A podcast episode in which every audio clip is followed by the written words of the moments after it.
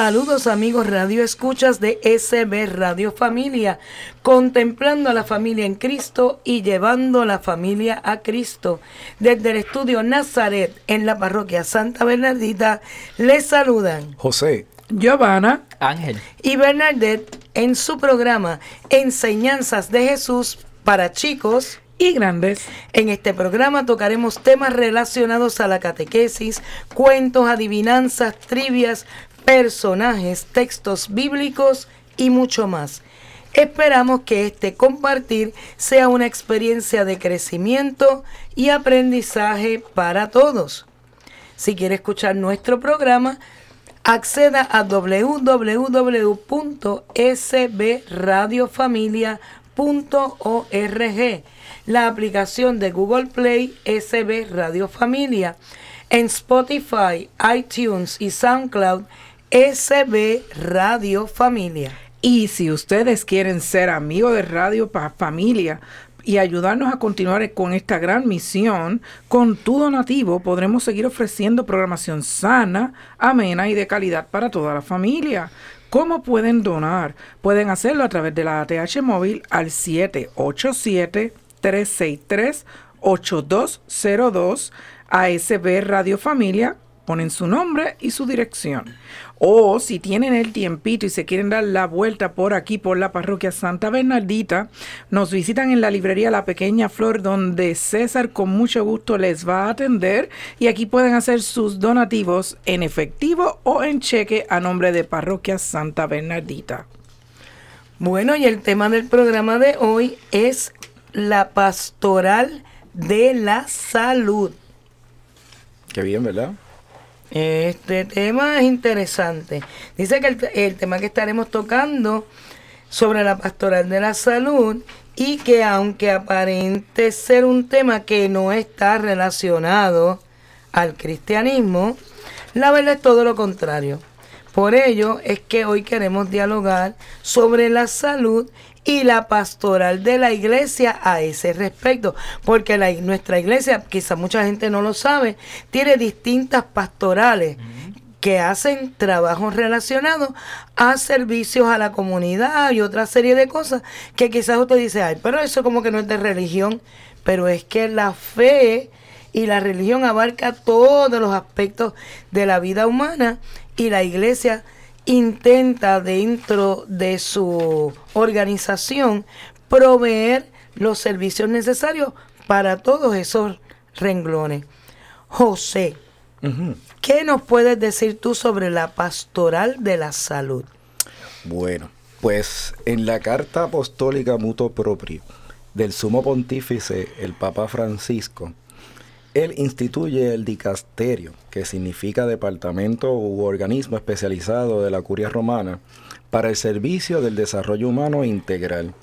Pues el Papa señala que la Iglesia en todo su ser y obrar está llamada a promover el desarrollo integral del hombre a la luz del Evangelio. Este desarrollo se lleva a cabo mediante el cuidado de los inconmensurables bienes de la justicia, la paz y la protección de la creación. El sucesor del apóstol Pedro en su labor de promover estos valores adapta continuamente los organismos que colaboran con él de modo que puedan responder mejor a las exigencias de los hombres y las mujeres a los que están llamados a servir, con el fin de poner en práctica la solicitud de la Santa Sede en los mencionados ámbitos, como también en los que se refieren a la salud y a las obras de caridad, instituyó, como mencionamos, el comienzo del dicasterio para el servicio del desarrollo humano integral. En un modo particular, este dicasterio será competente en las cuestiones que se refieren a las migraciones, los necesitados, los enfermos y los excluidos, marginados y las víctimas de los conflictos armados y de las catástrofes naturales, los encarcelados, los desempleados y las víctimas de cualquier forma de esclavitud y de tortura. ¡Wow! ¡Qué interesante! Y este dicasterio, entonces si lo fundó el Papa Francisco, no debe llevar mucho tiempo. Definitivo que no, porque ¿verdad? es el que está actualmente fungiendo como el sucesor de Pedro. Así que, eh, por ejemplo, el- la encíclica ¿verdad? del Papa, Mutuo Propio, fue dada en Roma en el 17 de agosto en el, del 2016, dentro ¿verdad? del año eh, jubilar de la misericordia. Eh, por otro lado, el Papa emérito, emérito, Benedicto XVI dijo el 22 de marzo en el del 2017, y eso fue hace poco, pues, hace dos años, en la sesión plenaria del Consejo Pontificio para la Pastoral de la Salud. Y cito, los agentes salubristas cristianos caben bien que se dan un lazo íntimo e indisoluble entre la calidad de su servicio profesional y la virtud de la caridad a la que Cristo les llama. Con el buen cumplimiento de su trabajo, llevan precisamente a las personas el testimonio del amor de Dios. Por este motivo, el Santo Padre entregó simbólicamente a los participantes en la audiencia, sacerdotes, religiosos, religiosas y laicos de los cinco continentes comprometidos en la asistencia a enfermos, su primera encíclica, Dios es amor. Y este documento, Benedicto XVI explicó que se aplica de manera particularmente significativa en la atención a los enfermos. En particular, recordó que la segunda parte de la encíclica presenta orientaciones pastorales sobre el servicio caritativo de la Iglesia como comunidad de amor. Y ahí estamos volviendo a ver que la Iglesia está velando por la salud no solamente espiritual, sino también por la corporal. sí, porque si la persona no recibe un buen servicio de salud, no va a poder estar contento ni va a poder estar bien y por lo tanto su salud espiritual también se va a ver minada de cierta manera y no va a poder realizar pues, el servicio o las labores que el Señor pone en su corazón para realizar. Cierto. Eh, el Papa emérito dice que la salud del ser humano, de todo el ser humano, fue el signo que Cristo eligió para manifestar la cercanía de Dios, su amor misericordioso que cura el espíritu, el alma y el cuerpo. Por eso dijo eh, todas las iniciativas de los cristianos en el mundo del dolor y la enfermedad deben tener un punto de referencia, el seguimiento de Cristo a quien los evangelios nos presentan como el médico divino. Y es el mayor, es el más grande. La pastoral de la salud es un ámbito evangélico por excelencia que recuerda la obra de Jesús, buen samaritano de la humanidad. También añade que cuando Jesús pasaba por los pueblos de Palestina, anunciando la buena nueva del reino de Dios, acompañaba siempre la predicación con los signos que cumplía sobre los enfermos, curando a todos los que eran prisioneros de todo tipo de enfermedad y dolencia. O sea, que Jesús le dio una gran importancia a la salud. Porque yo recuerdo haber leído en muchos pasajes del Evangelio cómo la gente se acercaba a él para que lo sanara físicamente, pero él no lo dejaba ahí él le decía, él lo sanaba y le decía, tu fe te ha salvado. es una frase como, y, la gente decía, y, los que estaban, los maestros de la ley, decían, pero ¿y quién es este que cura a los enfermos y que les perdona los pecados? ¿Y con qué autoridad? ¿Con qué autoridad lo hace? y, y, uno dice, pues mira, una, una salud va con la otra, pero hay personas pues que físicamente tienen un deterioro de salud pero sabes que también he descubierto que alcanzan una gran sanidad espiritual. Aún he visto personas que por su, por su enfermedad están postrados en una cama o no pueden salir a, la comunidad eh, porque tienen algún tipo de impedimento alguna situación que se nos impide, pero tú hablas con esas personas y tienen una fortaleza espiritual muy grande porque yo pienso que cuando la salud física no es lo que el Señor quiere para nosotros, entonces nos bendice con una salud espiritual bien fuerte para compensar y que nos sintamos saludables. Es verdad. Y eh, eso, eso que mencionamos es esa importancia que él le daba a, la, a la salud que buscaba primero curar la enfermedad del cuerpo y después curar la enfermedad del alma. Y noten que, que cuando Jesús deseaba curar a alguien, si él lo deseaba, no tenía que hacer nada externo para que eso ocurriera. Sin embargo, dentro de su forma de pedagogía, de enseñarnos a nosotros, siempre involucraba signos, cosas que son bien importantes por la cual hoy nuestra iglesia utiliza también de igual forma signos para que nosotros podamos ver el amor de Dios en trono, ¿verdad? Cada una de las celebraciones que nosotros realicemos, sean sacramentos, sea la misma Eucaristía. De esos ejemplos, el que pienso yo que más nos impacta es el del sirviente del centurión que le dice, pues vamos a tu casa y dice, Señor, yo no soy digno de que tú entres en mi casa, pero si tú dices una palabra, igual que yo le digo a mis soldados, vayan y ellos van, si tú dices una palabra, eso se va a cumplir. Basta. Y cuando el centurión llegó a su casa, ya el sirviente estaba sano y estaban a distancia. O sea, Jesús con decir, quede sano, quedó sano. Así que lo realiza. es impresionante. Ahora bien, eh, hay capillas en los hospitales.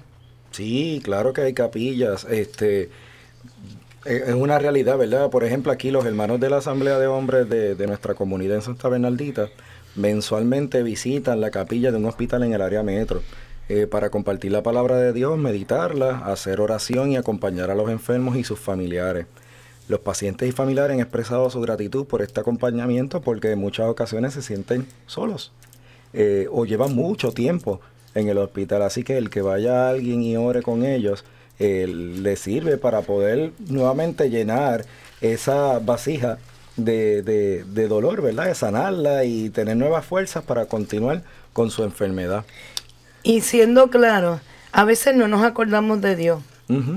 Pero cuando tenemos esas situaciones, vamos allí a, esos lugares para tratar de tener una comunicación con Él. Pero como no tenemos práctica, qué bueno es cuando encontramos a alguien que dice, pues mira, yo voy a orar contigo. E, es que yo no sé orar, dice, pues yo te enseño, ven, vamos a orar. Y, y, eso te acompaña y te levanta en esa situación verdad.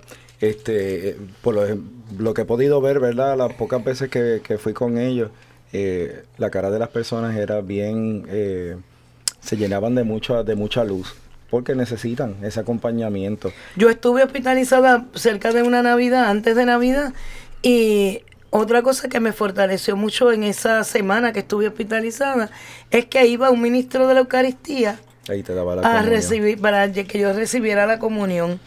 Así que, ¿y nuestra arquidiócesis cuenta con una pastoral de la salud? Oh, sí, Bernadette, existe una pastoral de la salud en nuestra arquidiócesis.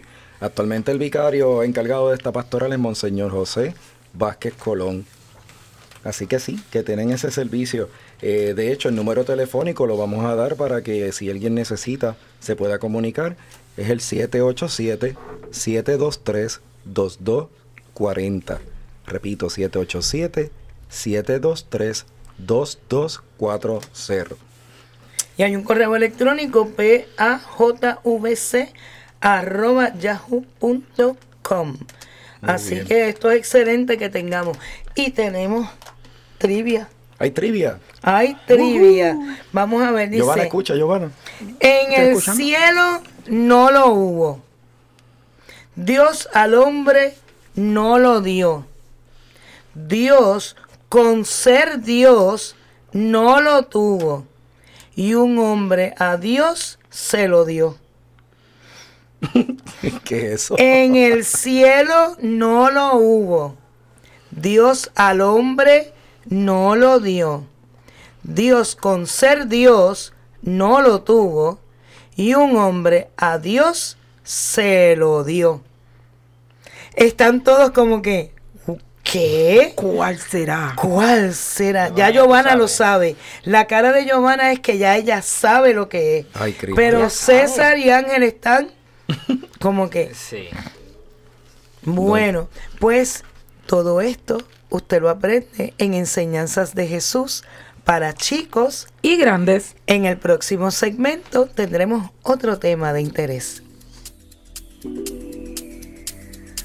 Librería Católica La Pequeña Flor. Un pequeño lugar lleno de paz. No deje de pasar por su librería y ver los diferentes artículos y productos religiosos que tenemos para tu crecimiento espiritual. Estamos ubicados en los terrenos de la parroquia Santa Bernardita, de martes a viernes de 11 de la mañana a 7 de la noche y los domingos después de cada misa. Para más información, 787-750-7880 o nos puedes buscar en nuestra página de Facebook La Pequeña Flor SB. ¡Te esperamos!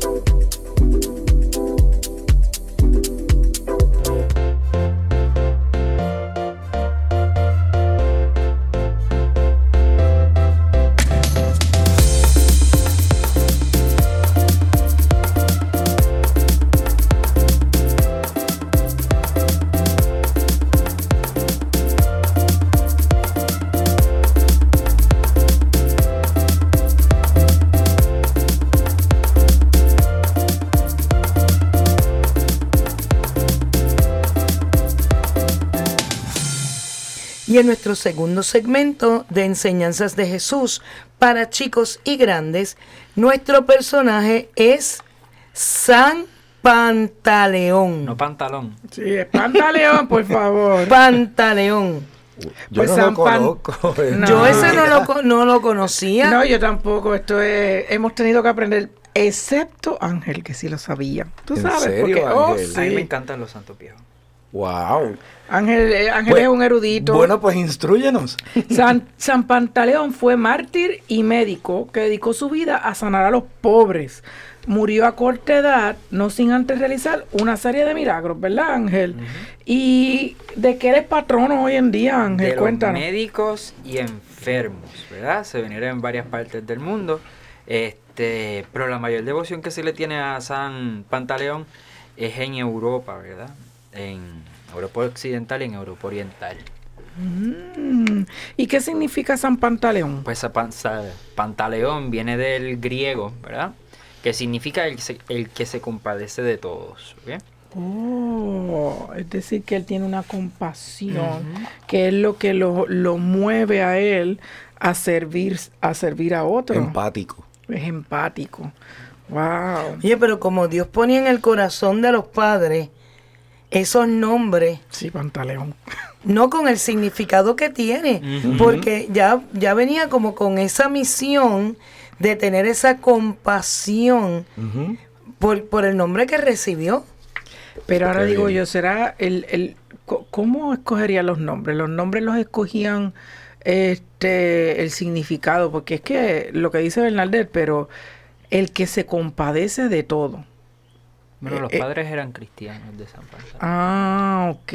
Ha de ser que por ahí es que venían, porque wow. Verá, también se cree que este, lo único que sabemos de San Pantaleón es de un martirologio del siglo VI, ¿verdad? Un martirologio es un libro que cuenta historias breves de los santos, ¿verdad? Eh, y muchas veces los martirologios este, pues, no contienen santos que hayan existido de verdad. Así que no se sabe si San Pantaleón. Pantaleón, ¿verdad? ¿verdad? Sabemos su existencia gracias a los milagros que, ¿Qué hizo? ¿verdad? Que por los cuales intercede a Dios por nosotros. Así que a lo mejor no se llama San Pantaleón. Ok. Murió a los 29 años. Murió a los 29 años. un es 27 de julio. Es mártir. Es mártir. Wow, joven. Es del tiempo de Santa Eulalia, ¿verdad? ¿Se acuerdan que había Ay, de Santa. Eulalia? Claro, pero Santa Eulalia fue a los 12. Ujú. Ujú. Wow. ¿Verdad? Pero mueren bajo las mismas circunstancias, ¿verdad? O sea, por, a causa de la misma persecución de- del emperador Diocleciano. Este, pues... Él era hijo de una mujer cristiana, pero ¿qué le pasó a él en un principio, Ángel? ¿Verdad? Pues se deja llevar por la vida del mundo pagano, ¿verdad? Sabemos que en aquellos tiempos, pues los cristianos son perseguidos en un mundo que es mayormente pagano y pues San Pantaleón se deja envolver por este mundo pagano y rechaza de la fe. Este, y aún así llega a ser un Prestigioso médico médico. prestigioso, ¿verdad? Que, que, que para que vea, porque entonces, este, siendo un médico prestigioso, se deja influir por este mundo pagano y aparta, ¿verdad? No, no, no profesa esta fe en un principio. Él lo está haciendo eh, aparte, ¿verdad? De lo que es la, la formación de fe. Pero siguió haciéndolo. Porque aunque fuera por prestigio o por lo que fuera, siguió compadeciéndose de los demás y sirviéndole y haciendo, ¿verdad? En función de ellos para sanarlos. Pero él pensaba que esos, esas curaciones que él llegaba a hacer como médico las hacía pues por su mano propia. Pero ¿qué pasó? ¿Llegó ¿verdad? quién? Él conoce al obispo Hermolaos, ¿verdad? Este que le anima a conocer que la curación proviene de lo más alto, ¿verdad? Y este mismo obispo es el que lo lleva a la iglesia y obra y Dios obra grandemente en él pues para lograr la conversión de San Pantaleón. Es decir, que él se convierte al cristianismo. Correcto. Y entonces cambia esa perspectiva de que él era el que curaba y él era el que tenía el prestigio. Y ahora él entendió que, como le dijo, ¿verdad? Hermolaos, la, la sanación venía de lo alto. Él es solamente verdad, sería un instrumento para que Dios lleve esa sa- la sanación a, las personas que se encuentran con él. Y, y pasó algo, hubo una gran persecución en, en- en ese tiempo, ¿verdad? ¿Verdad? De, de Diocleciano en, Dicome, en Dicomedia. ¿Y qué fue lo que pasó? Pues este, durante esta persecución, este Pantaleón regaló todo lo que tenía a los necesitados. Y pues algunos médicos envidiosos lo delatan a las autoridades, lo delatan pues como cristiano y pues ya uno sabe que el ser cristiano es causa de muerte. Este, así que arrestado. Es decir, que su, su- sus mismos colegas son los que lo delatan porque regaló todo. Él, mi- miren como siempre hay como cierto patrón, ¿verdad? No sé si lo podemos decir de esa manera. Cuando tú aceptas seguir a Cristo, cuando tu vida empieza a transformarse, lo primero es como desprenderte de todo aquello a lo que tú estabas atado, todo lo que cogía como el lugar de, de- de Dios en tu vida, porque lo hemos visto a través de las historias de los santos que hemos presentado aquí. Ellos rápidamente lo dan todo a, a, los necesitados. Ujú. Rápido salen de todo, de, de todo lo que tienen, regalándolo, ¿verdad? Des- de- desprendiéndose de ese, de eso. Eso es un gran gesto que, que les toma a ellos. Y después de eso, este, su vida empieza a transformarse. En el caso de, de, de San Pantaleón, pues lamentablemente sus colegas lo delatan, lo llevan preso junto a otros cristianos y a, y a Hermolaos, porque también Hermolaos cayó en esta redada, ¿verdad? ¿Y qué pasó? Y le pasa algo bien similar a lo que le pasó a Eulalia, ¿verdad? El emperador quería salvarlo en secreto. ¿Y qué le pide? Pues que renuncie de la religión cristiana. Y... Oye, pero entonces ese emperador siempre usaba la misma técnica de, de poder eh, Eh, los gobernantes en ese tiempo sí. trabajar psicológicamente a la Eh, persona para te compro, te compro. comprándolo, ¿verdad? Pero fíjate, a veces quizás uno piensa, lo ve de una manera negativa, pero quizás veía en la persona alguien bueno y decía, pues mira, bendito, yo, yo no quiero matarlo, pero de la única manera que lo puedo salvar es que niegue lo que es. Un poco Y- como Pilato, lavándose las manos. Ajá. Pues dice, pero si no lo hizo, pues ya yo no puedo hacer nada. Yo traté, porque yo veía que era alguien bueno y traté de salvarlo, pero no, no resultó. No, lo- no Sí, porque ahí, ahí- ahí vemos dos puntos. Tal vez él está identificando algo bueno en esa persona, ¿verdad? Él está tratando de evitarlo, pero no se puede ir contra su, sus reglas, su cultura, lo que ellos tienen establecido, que a lo mejor nosotros no lo entendemos de esa manera, Sí. porque obviamente nos identificamos como cristianos, en este caso con San Pantaleón o con Eulalia, Santa Eulalia, pero la realidad es que también hay que ver la otra cara de la moneda, que es que ellos ven que, mira, él no está cumpliendo mis reglas porque también em- el emperador cree en lo que él está haciendo. Pero la- la- l- lo importante es que él sabe a lo que va. Él sabe que le están dando como este second chance, una segunda oportunidad, pero aún así dice, yo conocí a Cristo. Este es Cristo, él es él es el verdadero Dios es Dios y decide no negarlo. Pues o sea, que, que una vez el emperador le dijo eso, él se negó. Exacto. Y pasó algo ahí después. Ahora, ¿verdad? Ahora el milagro de sanar un paralítico. Wow. Porque él, él quería demostrar que su fe era la verdadera. Quería demostrarle a ellos que, miren, no, no, no es porque ustedes quieran o yo quiera, es porque Dios quiere y sana al paralítico. Pero, ¿qué pasa? Como quiera, el emperador ¿Verdad? Lo, lo manda a decapitar. Pero, pero él trataron de matarlo de otras maneras antes. Sí, de muchas maneras. Primero una lo tortura. torturaron. ¿Qué le hicieron? Trataron de quemarlo. Ajá. y no pudieron. O sea, que quemándolo no lograron el objetivo de, de salir de él. no, Trataron de ahogarlo con una piedra atada al cuello pero él salió de ahí. y salió de esa. Oh, Dios. Lo torturaron en la rueda e incluso lo tiraron a las fieras. Como a los leones, así. Sí, como a Daniel y los leones, exactamente. Y tampoco. Hasta que entonces, pues, ya, ya, ya no pudo más nada. no pudieron y lo decapitaron. Dios mío, es patrono de los gatos también. Tiene vida como... ¿Y qué pasó cuando lo decapitaron? Algo hermoso. De forma inmediata floreció un árbol de olivo que se encontraba en el mismo lugar ante el asombro de todos. Es decir, que ocurrió un milagro instantáneo cuando él muere. Wow. Wow, eso es- Di- Dios quería dejar clarito allí de que este es de los míos. Eso es así. Pues me recuerda nuevamente a Eulalia que en aquel entonces que murió quemada y salió eh, humo, pero una, en forma de paloma, cuando ocurrió la muerte de ella. y ese es el único, el último milagro que ha ocurrido con San no, Pantaleón. no, no, no. Eh, También está el milagro de su sangre. Hoy en día algunas reliquias de su sangre se conservan en Constantinopla, que es Turquía, ¿verdad? Estambul. Está en Ravello, que es Italia, y en el Real Monasterio de la Encarnación de Madrid, en España, que es custodiado por las religiosas agustinas recoletas.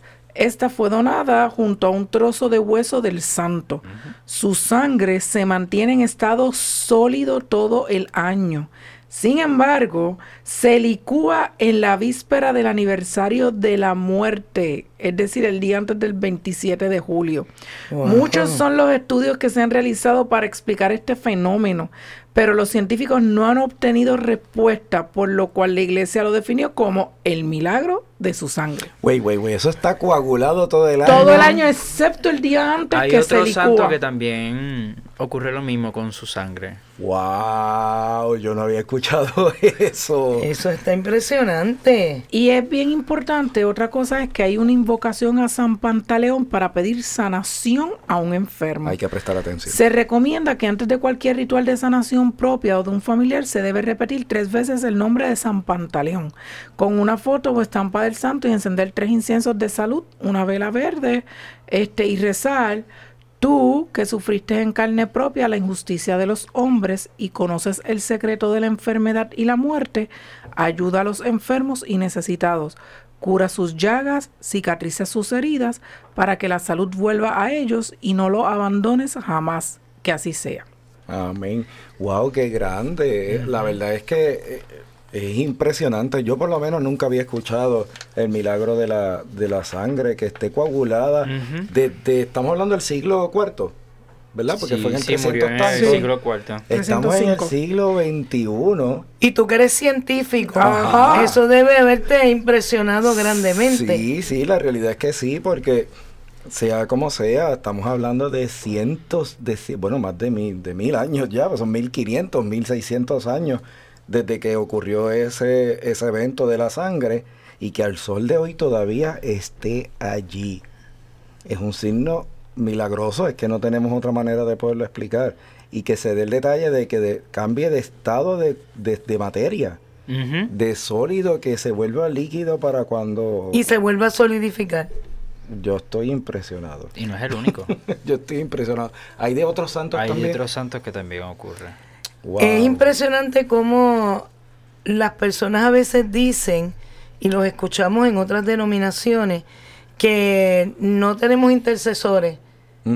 Solo Cristo es el intercesor. Y, y cuántas personas ordinarias decidieron vivir una vida extraordinaria que les ha ganado la santidad y un lugar, como dicen en nuestra iglesia, en los altares, porque verdaderamente han defendido la causa de Cristo a costa de su propia muerte en muchos casos. No todos han sido mártires, pero muchos sí lo han sido. Pues mire, si usted tiene uno que está tan cerquita del corazón de Dios, ese no le va a hacer milagro, pero puede hablar con el jefe de los milagros, Claro. con el que tiene el poder. Así que usted estudie su santo y dígale, mira, santito mío, ruega por mí, porque Amén. Eso no se le niega a nadie. Y lo aprendió aquí en Enseñanzas de Jesús para chicos. Y grandes. Visita la página cibernética de la parroquia Santa Bernardita. Ahí encontrarás información que te ayudará a crecer en la fe. Podrás enlazarte en la transmisión diaria de la Santa Misa. Conocerás las liturgias del día, así como al santo que celebramos cada día. Tendrás también la oportunidad de acceder a nuestra página de eventos y conocer qué eventos tiene la parroquia. www.parroquiasantabernardita.org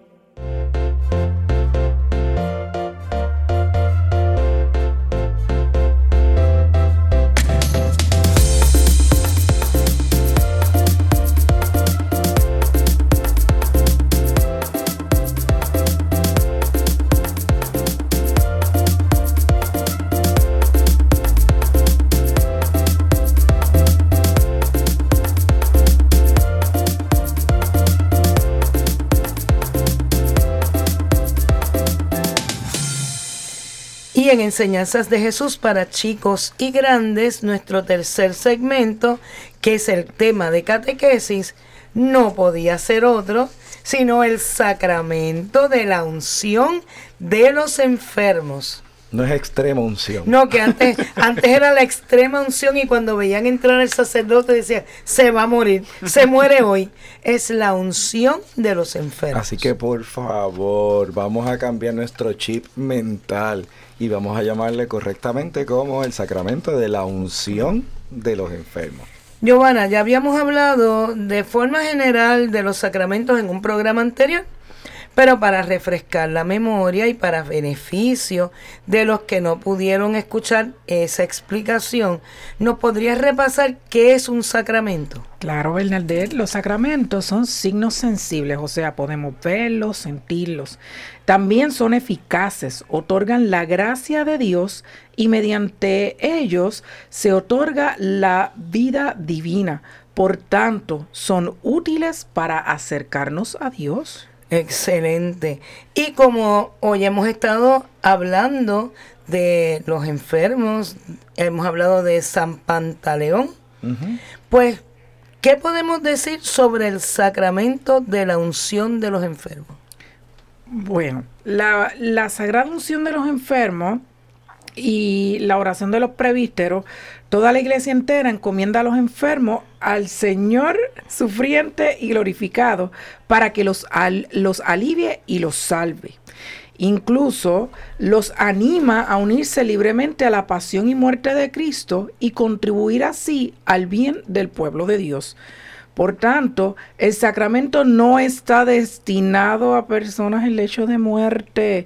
Como decía José, hay que quitarse eso de extrema unción de la cabeza, sino a toda aquella persona que se encuentre quebrantada de salud, para que, como mencionamos anteriormente, Dios le otorgue sanidad corporal y espiritual, porque no, no solamente física, ¿verdad? Porque este sacramento solo puede ser este, ministrado por el sacerdote, ya que pudiese ser acompañado con el sacramento de la reconciliación, siendo ambos sacramentos los sacramentos de curación. Pero vamos a aclarar un puntito antes de, de continuar. No es que si yo tengo un catarro. Ah, no, no. Pues eh, como estoy enferma de este catarro, quiero que me den la unción de los enfermos. No, no, no, no, tiene que tener uno, uno, unos criterios y son ciertos tipos también de enfermedades. Ah, Usualmente son enfermedades crónicas. Exacto. O sea, enfermedades crónicas pudiera ser una enfermedad que sea terminal. Eh, y, de igual manera, cuando una persona está en peligro y va a, pasar por una cirugía, también, como es un riesgo de, de muerte, pues también pudiera recibirlo. Y, la iglesia concede, ¿verdad? Da ese permiso de poder eh, recibir el sacramento de la unción eh, al menos una vez al año. Que, que, en caso de verdad de que pues yo me opere este año y el año que viene tengo una situación difícil y pudiera recibirlo, pues puedo porque una vez al año se puede recibir el Es decir, que se puede recibir más de una vez. Sí. Y, y una persona que tenga una condición mental también que, que, se vea, pues entonces también puede recibir este sacramento para ayudarle, ¿verdad? En el alivio de esa condición. Para Jesús, los enfermos son protagonistas, ya eso lo habíamos comentado, y tienen una gran importancia para Él. ¿Qué podemos abundar de esto, José? Pues mira, es que la compasión de Cristo hacia los enfermos y sus numerosas curaciones de dolientes de toda clase son un signo maravilloso de que Dios ha visitado a su pueblo. Su compasión a todos los que sufren llega hasta identificarse con ellos. Estuve enfermo y me visitaste, podemos encontrarlo en Mateo 25. Eh, palabras de Jesús, ¿verdad? Su amor de predilección para con los enfermos no ha cesado y a lo largo de los siglos sigue suscitando, ¿verdad? Su atención muy particular de los cristianos hacia todos los que sufren de su cuerpo y en su alma. De hecho, mira, Jesús no solamente eh, podía curar, no, eh, sino que también con ello perdonaba los pecados. Y podemos ver ahí la similitud con el sacramento de la, de la unción, porque a través de él la persona quizás está esperando que haya sanidad del cuerpo, pero a la misma vez el sacerdote cuando va a realizar el sacramento, pues pregunta a la persona, ¿quieres eh, confesarte? ¿Verdad? Y si la persona estuviese eh, inconsciente y le están administrando el sacramento, pues hay una oración especial donde el sacerdote invoca al Señor y le dice, bueno, en caso de que haya intención de esta persona de poder ser perdonada por sus pecados, le perdone que el Señor le perdone los, pe- los pecados. Esto me acuerda, me recuerda los diez leprosos, Que dice que los diez fueron sanados y uno viró a darle gracias al Señor y le dice, y los otros nueve no vino, dice, Ajá. pues tu fe te ha salvado. Así que ese no solamente fue curado de la lepra física, sino que también la lepra de su corazón, porque en su agradecimiento el Señor lo premia de manera diferente. Así Y, que y también es importante señalar que Jesús buscaba que la curación tuviera siempre signos visibles. Para, por ello, Jesús se sirve de signos para curar, como cuando utiliza saliva, ¿verdad? Que y pone las manos, o cuando usaba barro, que esculpía en el barro y ponía el, el barro, ¿verdad? En, en- en los ojos. Y, y este siempre vemos en la Sagrada Escritura, en la Sagrada Escritura como los enfermos tratan de tocar a Jesús, como lo pudimos ver en la hemorroísa, que ella decía, aunque le toque, aunque si le toca aunque sea el vivito del manto, y Jesús lo sintió.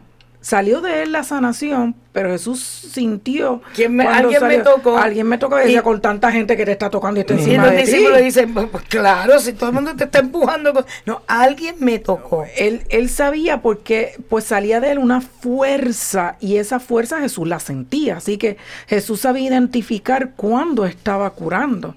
Así en los sacramentos Cristo continúa tocándonos para sanarnos. O sea que nos, nos sana físicamente y también espiritualmente. Este, por lo que, conmovido por tantos sufrimientos, Cristo no solo se deja tocar por los enfermos, sino que hace suyas sus miserias.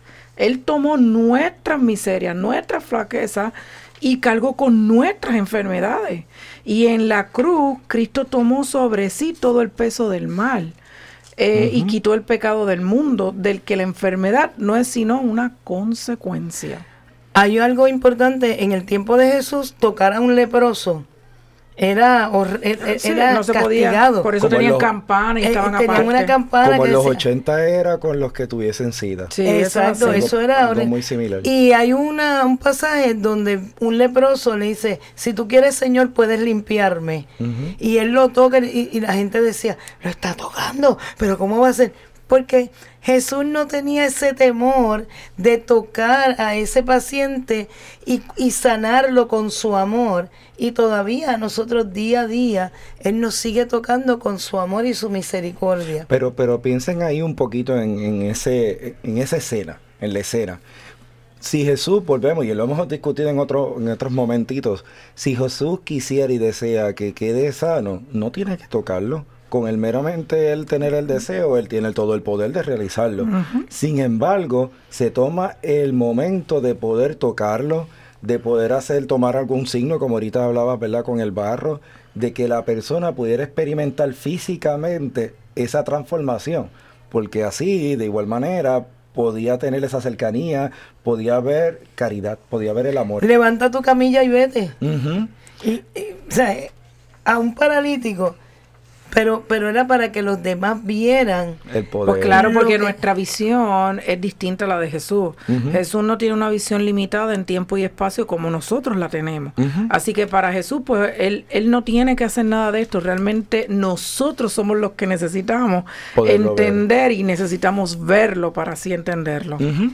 ¿Y qué nos puedes decir, Giovanna, sobre el origen Bueno. de este sacramento? En la tradición litúrgica, tanto en Oriente como en Occidente, se poseen desde la antigüedad testimonios de unciones de enfermos practicadas con aceite bendito.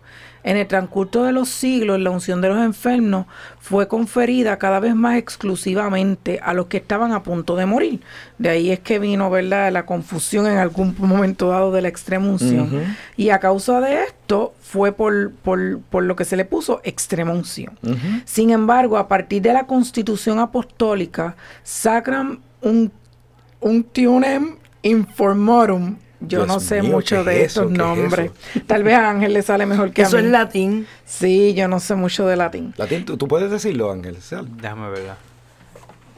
¿Dónde está? Sacram Uncionem Infirmorum. ¿Vieron? Igualito que yo. Qué Igualito que yo. Hermoso. Pues del 30 de noviembre de 1972, en conformidad con el Vaticano, el Concilio Vaticano II, se estableció que en adelante en el rito romano se observara el, te- lo siguiente y dice así, el sacramento de la unción de los enfermos se administra a los, a los gravemente enfermos ungiéndolos en la frente y en las manos con aceite de oliva debidamente bendecido o según las circunstancias con otro aceite de plantas y pronunciando una sola vez estas palabras. Por esta santa unción y por su bondadosa misericordia, te ayude el Señor con la gracia del Espíritu Santo, para que, libre de tus pecados, te conceda la salvación y te conforme, conforte en tu enfermedad. Por ello, la unción de los enfermos no es un sacramento solo para aquellos que estén a punto de morir. Por eso se considera tiempo oportuno para recibirlo cuando el fiel empieza a estar en peligro de muerte por enfermedad o por vejez a este sacramento.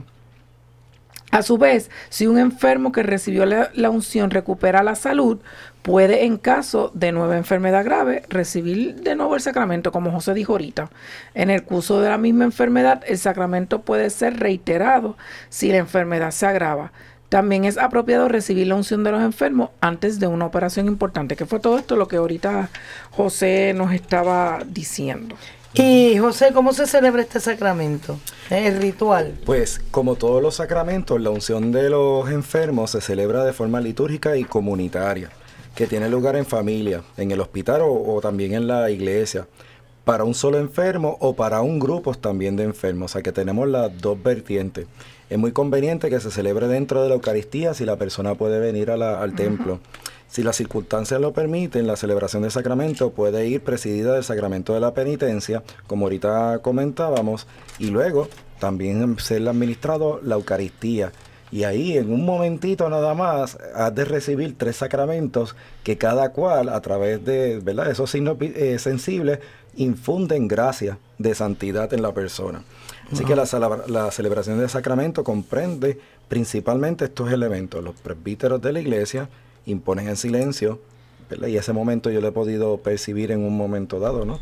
Eh, donde a alguien le estaban eh, administrando el sacramento, imponen en silencio las manos a los enfermos en su cabeza.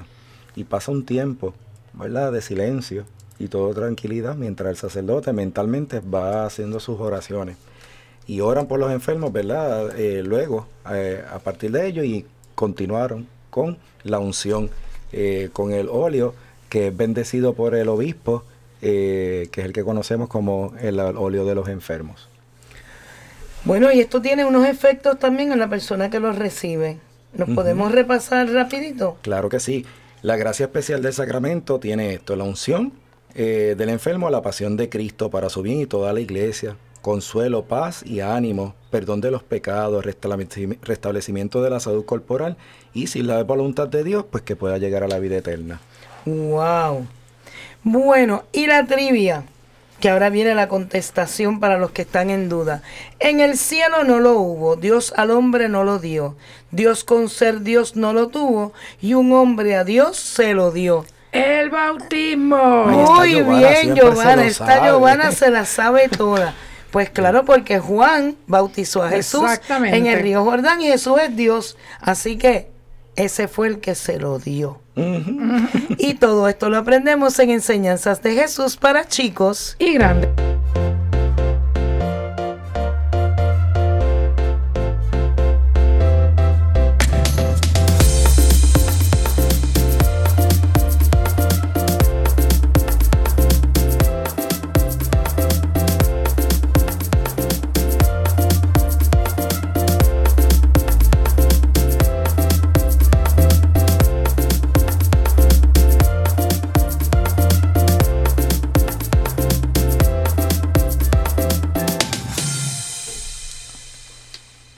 Y en nuestro cuarto segmento de Enseñanzas de Jesús para chicos y grandes, nos corresponde encuentro para vivir en positivo.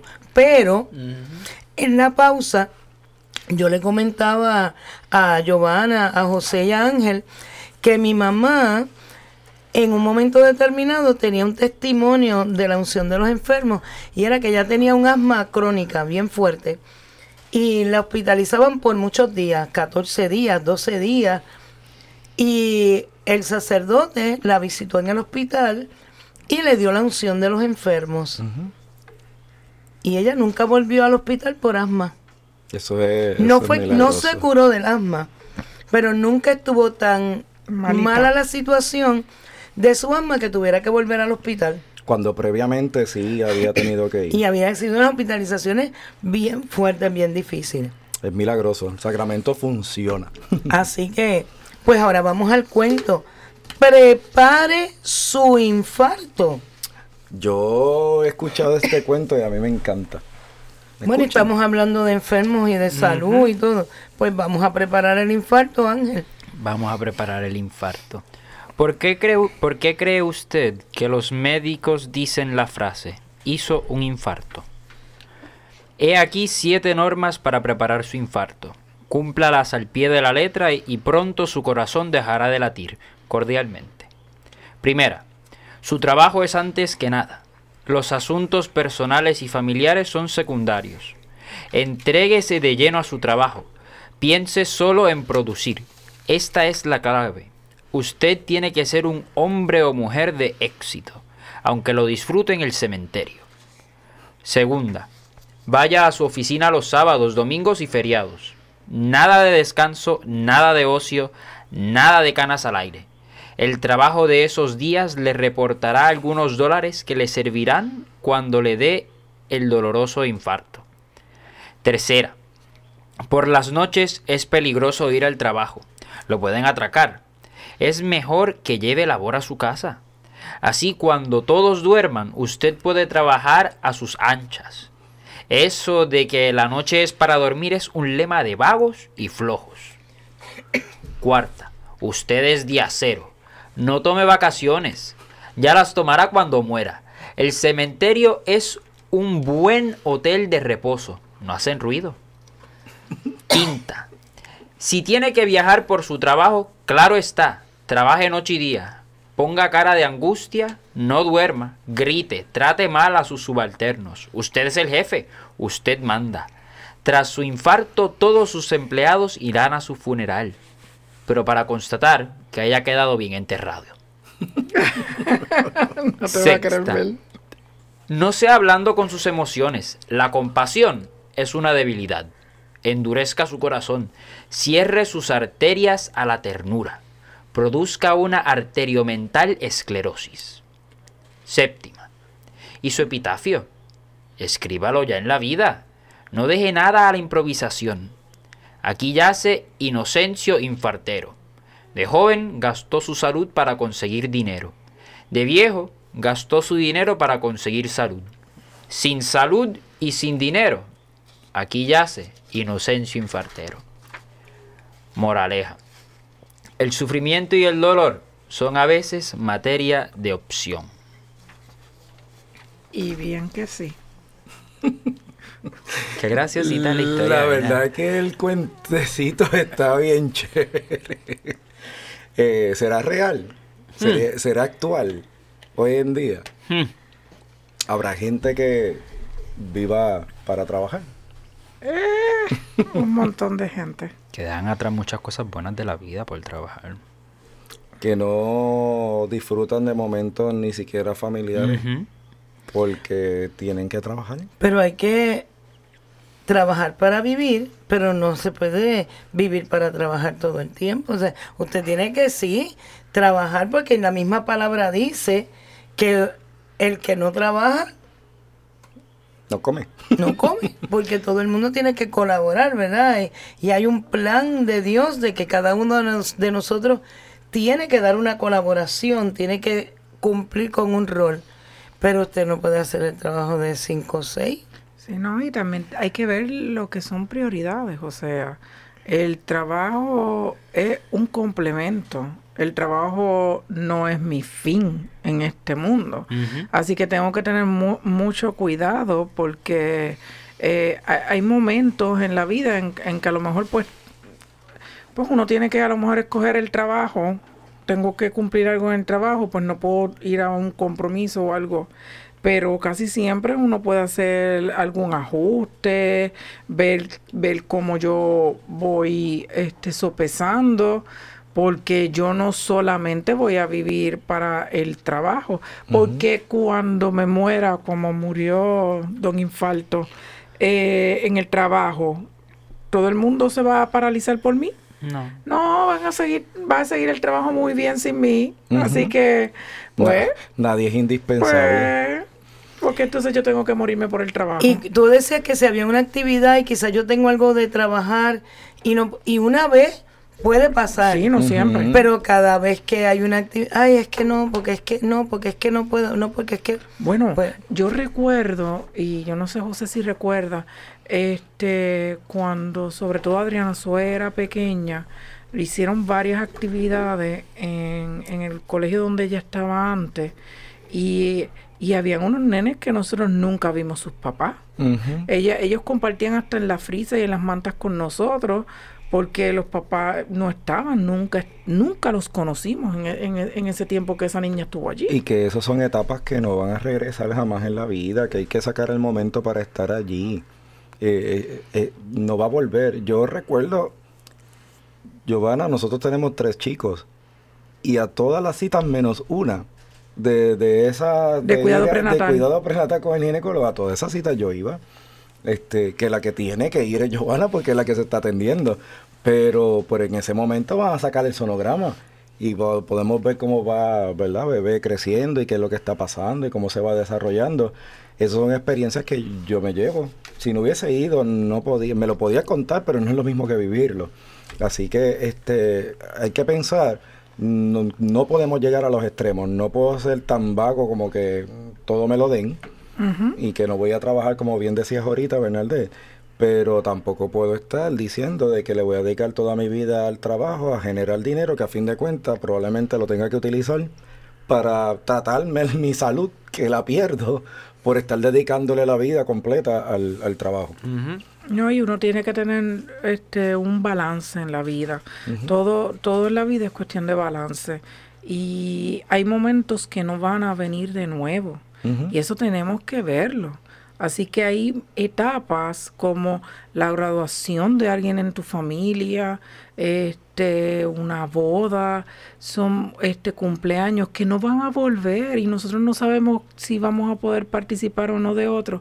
Pues miren, eso es importante, pues eso es una prioridad en nuestra vida, pues ahí tenemos que poner el trabajo secundario, porque también para qué nos vamos a nosotros a tosigar si después podemos buscar una manera de hacerlo más tarde o, o que alguien no, nos sustituya. Ay, no, Siempre pero es que ella, yo no voy a misa porque es que yo tengo mucho trabajo. No. Horrible. Eh, para ahí es esa excusa es tan, ay, tan vana, porque a fin de cuentas, si es cuestión de ir a celebrar la Eucaristía, tenemos la alternativa de ir el sábado, tenemos la alternativa de ir en la mañana cuando Y corresponde. sábado hay a las 4, a las 5, a las 6, a las montón. 7. Hay muchas Hay a horas. las 7 de la mañana, a las 8, a las Ciertas 9. parroquias hasta a las 6 10. de la mañana. Hay, eh, y hay parroquias que hasta las 6 de la tarde de todavía, a las noche. 7 de la Siete de la noche, tienen misa. Pero hay gente que, ay no, pero es que yo, yo tengo mucho que hacer y no. Si Dios nos dijera eso. Sí, eso mismo es. Y la realidad es que si Dios tuvo, ¿verdad?, cierto tiempo haciendo todo lo que conocemos en el universo, ¿verdad?, que son seis días según nos relata el Génesis, el séptimo día Él se lo dedicó al descanso. Así que eh, si Él tuvo que descansar, fue para mostrarnos a nosotros que eso es algo que es beneficioso para la misma salud.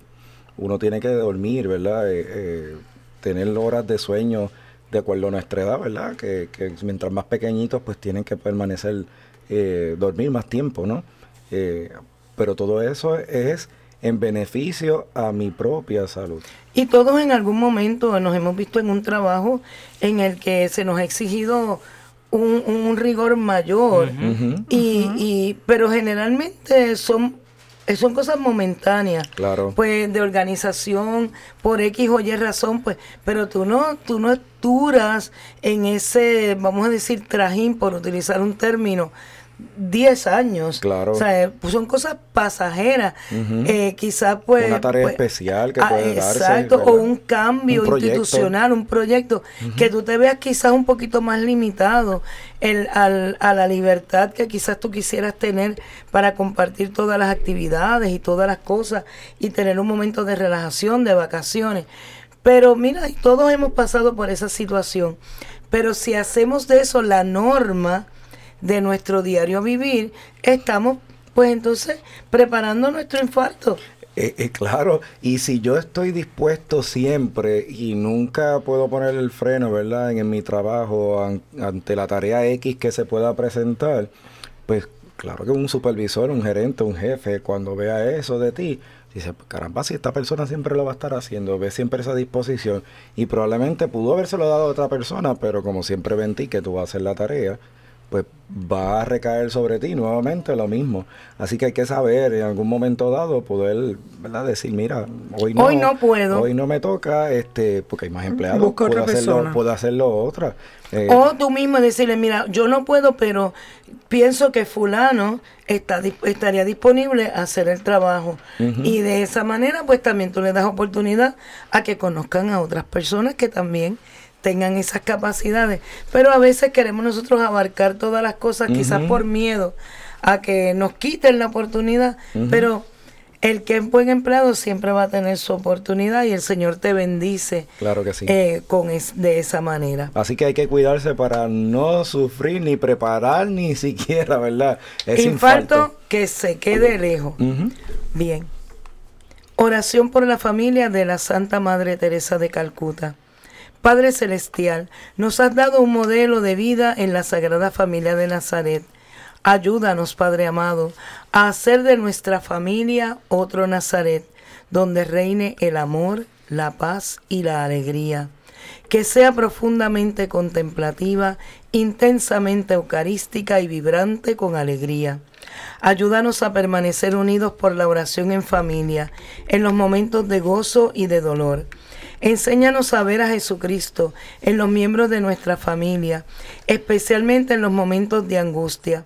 Haz que el corazón de Jesús Eucaristía haga nuestros corazones mansos y humildes como el suyo, y ayúdanos a sobrellevar las obligaciones familiares de una manera santa. Haz que nos amemos más y más unos a otros cada día, como Dios nos ama a cada uno de nosotros, y perdonarnos mutuamente nuestras faltas, como tú perdonas nuestros pecados. Ayúdanos, oh Padre amado, a recibir todo lo que nos das y a dar todo lo que quieres recibir con una gran sonrisa. Inmaculado Corazón de María, causa de nuestra alegría, ruega por nosotros, santos ángeles de la guarda, permanezcan a nuestro lado, guíennos y protéjanos. Amén.